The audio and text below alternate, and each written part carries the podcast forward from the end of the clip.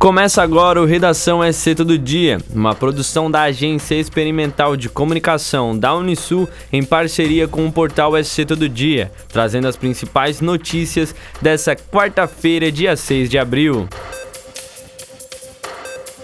Consórcio intermunicipal multifinalitário dos municípios da Amurel divulgou na tarde desta terça-feira, dia 5, as primeiras imagens da construção da ponte Doutor Estélio Cascais Boabaide, que ligará a Avenida Marcolino Martins Cabral de Tubarão ao centro de Capivari de Baixo. A obra é uma solicitação antiga dos moradores de ambos os municípios de acordo com o consórcio, já foram realizadas as etapas de topografia com locação na obra, execução do canteiro de obras e agora os trabalhos partem para o início da colocação das estacas. A fiscalização da obra será feita pelos engenheiros da Prefeitura de Tubarão.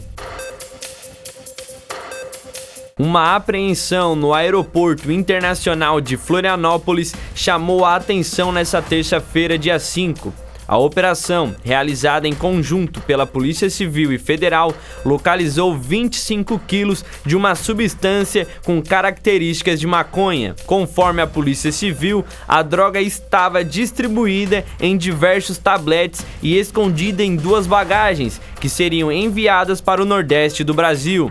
A mulher que estava com a droga escondida nas bagagens foi presa em flagrante e deverá responder pelo crime. O embrólio que envolve a pavimentação da rodovia Geomedeiros parece não ter fim. A abertura dos envelopes para decidir a empresa responsável pela obra estava marcada para esta quarta-feira, dia 6, mas uma nova suspensão foi anunciada horas antes do ato. O consórcio intermunicipal multifinalitário da Amurel, responsável pela obra, decidiu pela suspensão do processo licitatório após recomendação do Tribunal de Contas do Estado de Santa Catarina. Não é a primeira vez que o edital passa por revisões.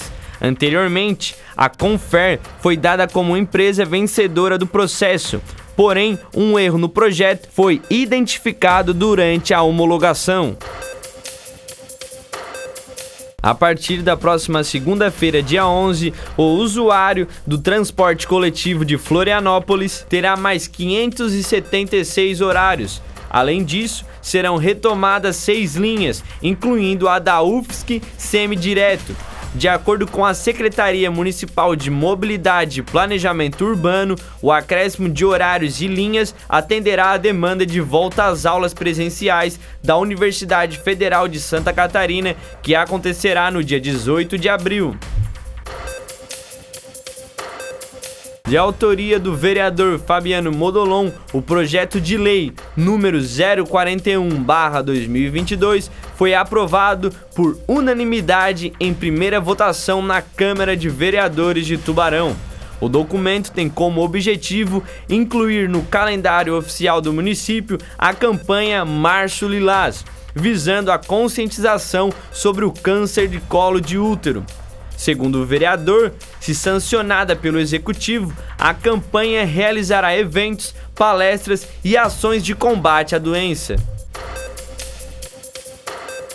O início da temporada segue movimentado para o Tubarão Futsal. Hoje, dia 6, marca a estreia do time no Campeonato Catarinense. Em busca da primeira vitória na temporada, a equipe da Cidade Azul recebe o São Lourenço às 7 horas da noite na Arena Stener Sorato da Silva, em partida válida pela primeira rodada do estadual. Para mais notícias, acesse o portal EC Todo Dia. Até breve!